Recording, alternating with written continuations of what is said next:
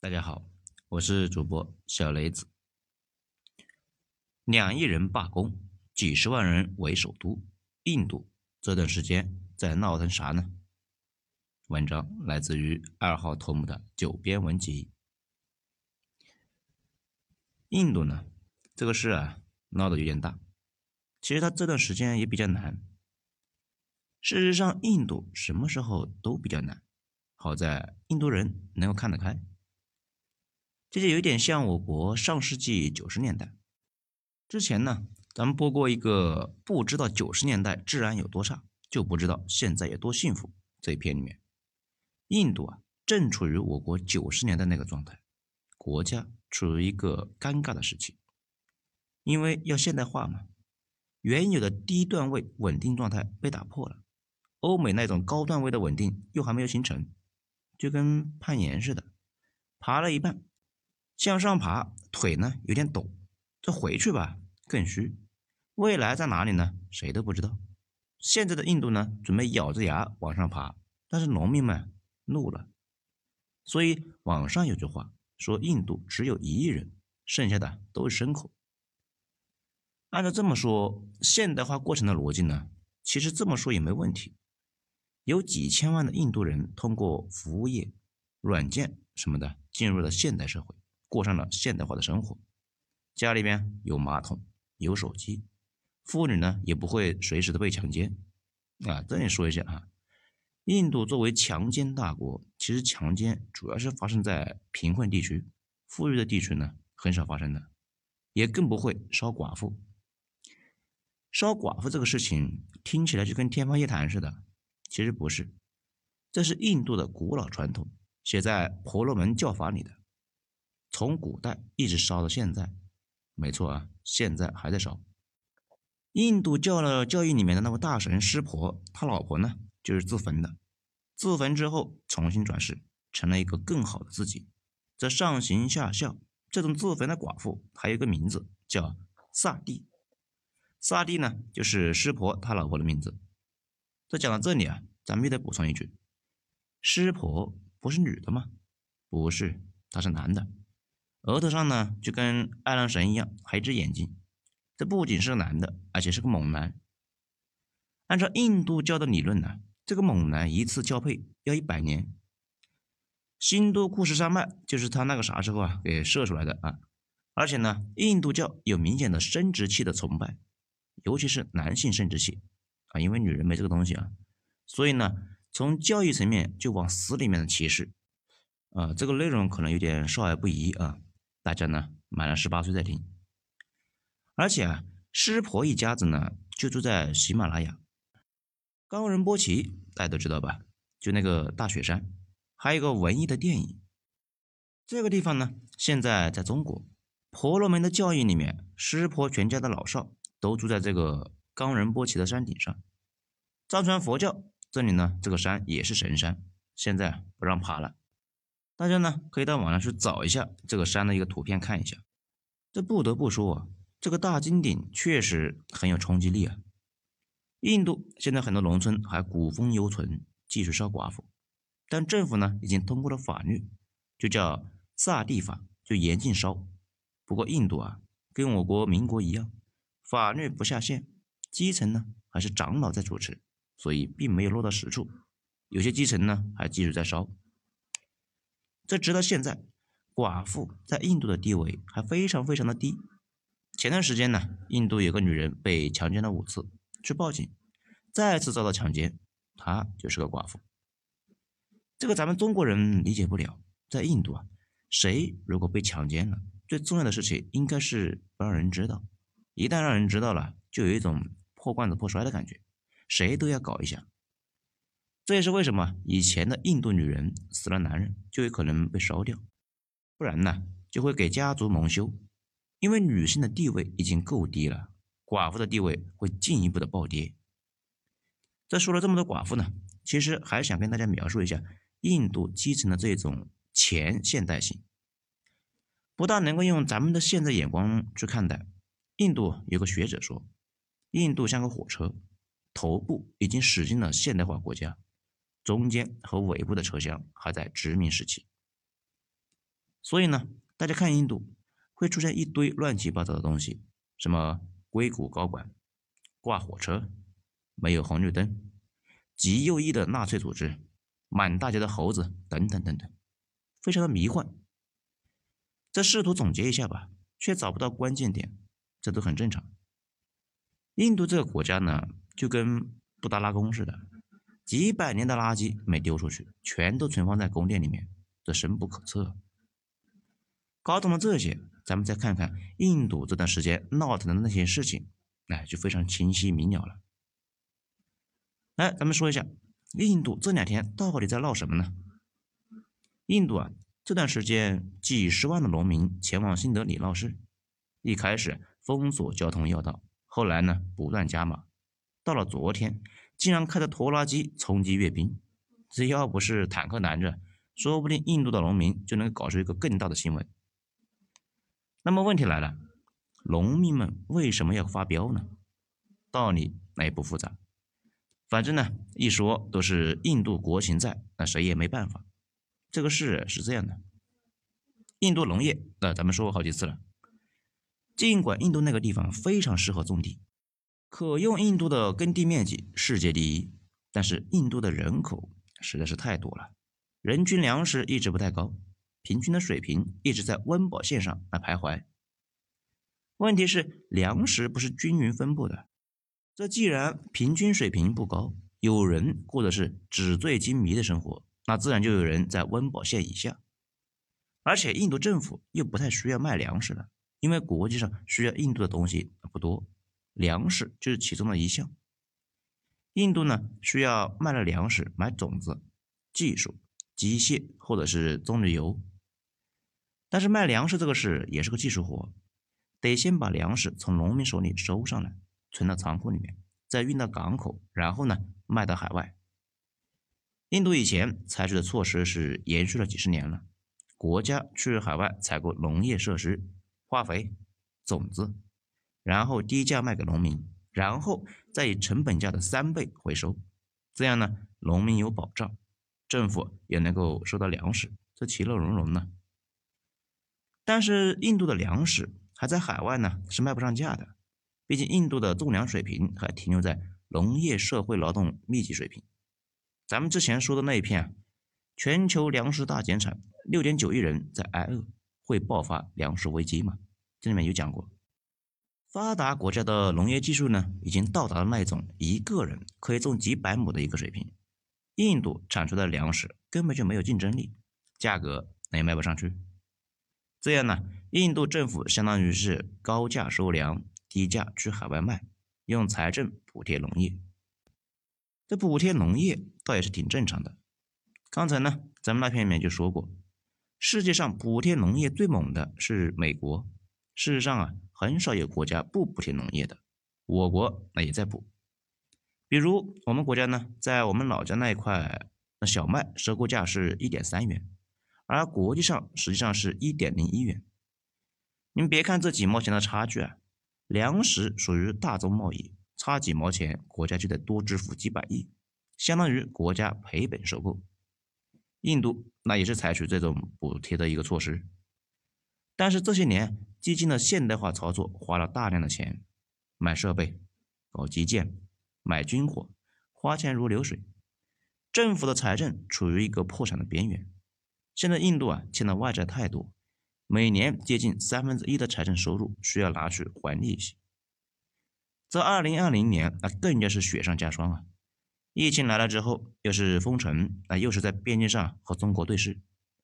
不过呢，比这个更惨的是大停工，整个社会就乱成了一锅粥。根据国际货币基金组织估计，印度二零二零年经济要下滑百分之十，那彻底没钱了。只好是能省就省。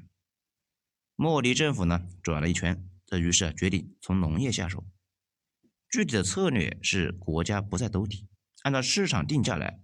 那这里面就有个问题：市场价一定会比国家的定价低吗？农民就一定受害吗？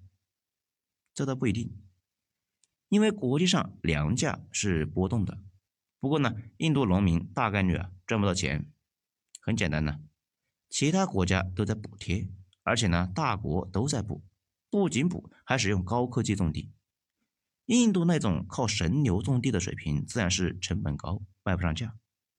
所以说啊，这个事情最大的问题是印度农民失去了兜底，就好像以前在国企上班，尽管呢工资不高，但是充满了安全感。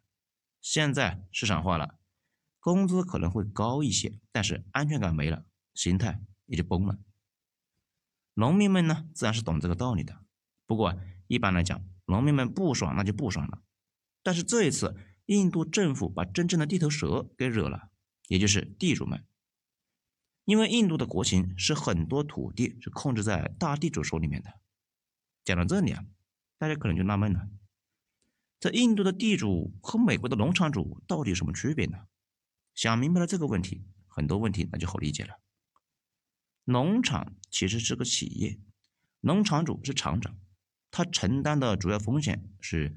农场里面的干活的工人，干一天收钱的工资。哪天农场倒闭了，工人们卷铺盖走人，去下一个厂子里面混。这就跟打工人一样的，上班摸鱼，反正呢公司黄了，自己拍屁股走人。地主和佃户的关系那不是这样的，地主把土地分成一块一块的，地主每年收佃户的一部分的收成，这管你年景怎么样，地主都要收。也就是说啊。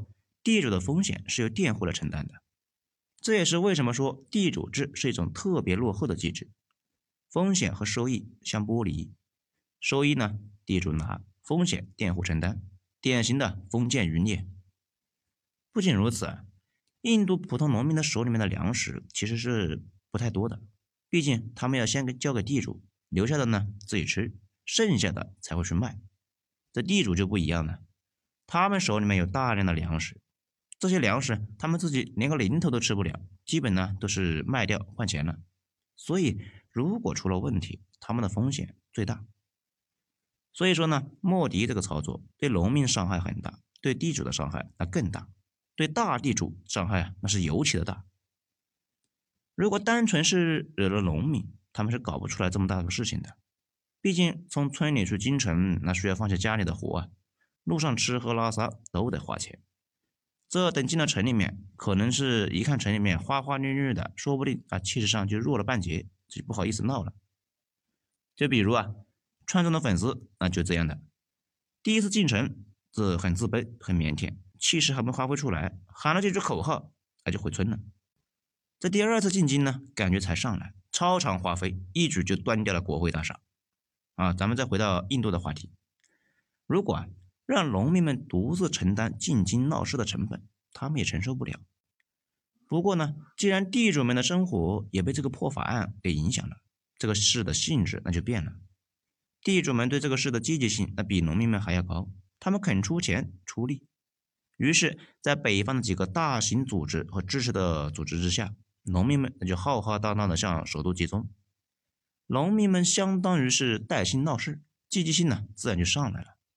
几十万人包围新德里两个多月，还有农民源源不断的往首都赶。而且这一次跟以前不一样，之前看印度示威游行，基本都是警察拿着棍子到处追着人群赶。这一次啊，进城的是北方的锡克人。锡克人那是印度的战斗民族啊，这些人武德充沛，一直都是印度的国防军的骨干。平时呢，很嚣张的警察占不到便宜。在不少的地方，农民竟然追着警察打。那比如啊，昨天在红堡，印度的农民追着警察打，警察们呢落荒而逃，红堡那也就被农民们给拿下来了。这他们的标志呢，就是头上绑个布啊，手里拿把弯刀。这里多说一句啊，锡克教的人很多都叫辛格，锡克人参军积极性那就非常的高，以至于印度军中有大量的辛格。国际上呢，经常用辛格来替代印度军队。那么接下来，印度该往哪里走呢？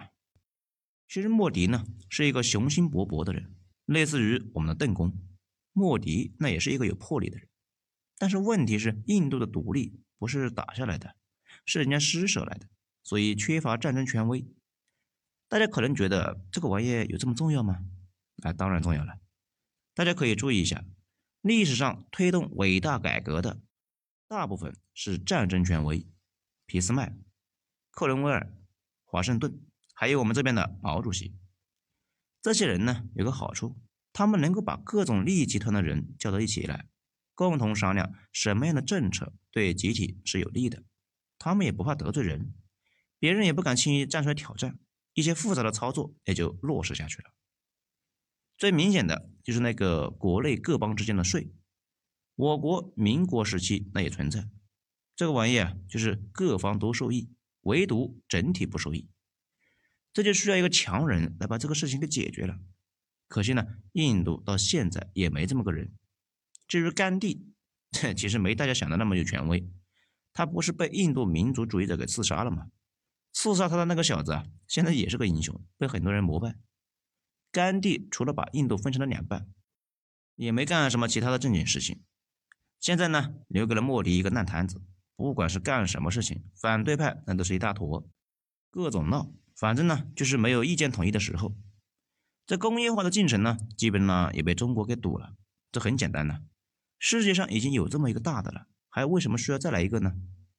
印度现在的国内市场都被中国的工业品侵蚀，更别说去海外开拓市场了。我们之前呢也说过这个事情，印度进了一部分的中国工业品，然后呢这些产品绕到别的东亚国家啊东南亚国家，就换了个牌，加了个价格之后，重新卖入了印度。所以啊，现在整体是非常的尴尬，既缺钱也缺工业，想弄点钱却搞不出来这么大个事情。截止咱们说的为止，印度政府和农民代表已经谈判了十一次，这什么也没谈成。莫迪他们这一伙呢，想暂缓一年半执行。农民们说，那你们做梦去吧！农民的要求是，不仅要废掉这个法律，还要把最低保障的价格写入法律，最好呢是把不准废除最低保障价格也写入法律里面。莫迪以前呢是一直在煽动印度人和穆斯林之间的对抗，这一次啊一度想故技重施。毕竟锡克人尽管不是穆斯林，但是跟穆斯林走的是非常的近。山东的一段时间发现，诶，老百姓不买账，这不但不买账，还有很多人呢加入了示威农民。因为锡克人尽管人少，但是呢平时做事那很讲究，老百姓并不仇恨这个锡克人。再加上前期印度不是搞了一个国家工程嘛，全国修厕所。这一次呢，闹事的农民们所在的旁遮普邦搞的是有声有色，上了国家头条。印度的官方使劲表扬了锡克人，这现在想说锡克人不文明，那又不好打自己的脸，准备呢武力弹压。可是啊，咱们上面也说了，辛格们构成了印度国防军的核心，他们本来就是少数民族，让来自少数民族的军人去对付自己的乡亲，这就容易酿成大祸呀。所以呢，政府那也是一筹莫展。最后这个会到底会怎么样呢？咱们也不知道。反正莫迪和锡克人那都是倔脾气，就看农民们能不能够撑得住了。如果能够抗议到明年这个时候，那还是很有希望让莫迪来屈服的。那最后呢，咱们说一下，倒也不用替印度担心了。咱们一直在说这个事情，印度的麻烦放在随便一个国家啊都能够崩溃，唯独印度，你以为啊他掉坑里了？其实他在坑里面躺了很久了。你以为他这一次要死了？人家换了个坑，继续躺着，从容而淡定。好了，咱们今天就讲到这里，精彩下次接着继续。我是主播小雷子，谢谢大家的收听。喜欢的话呢，欢迎大家收藏、分享、点赞、评论，谢谢。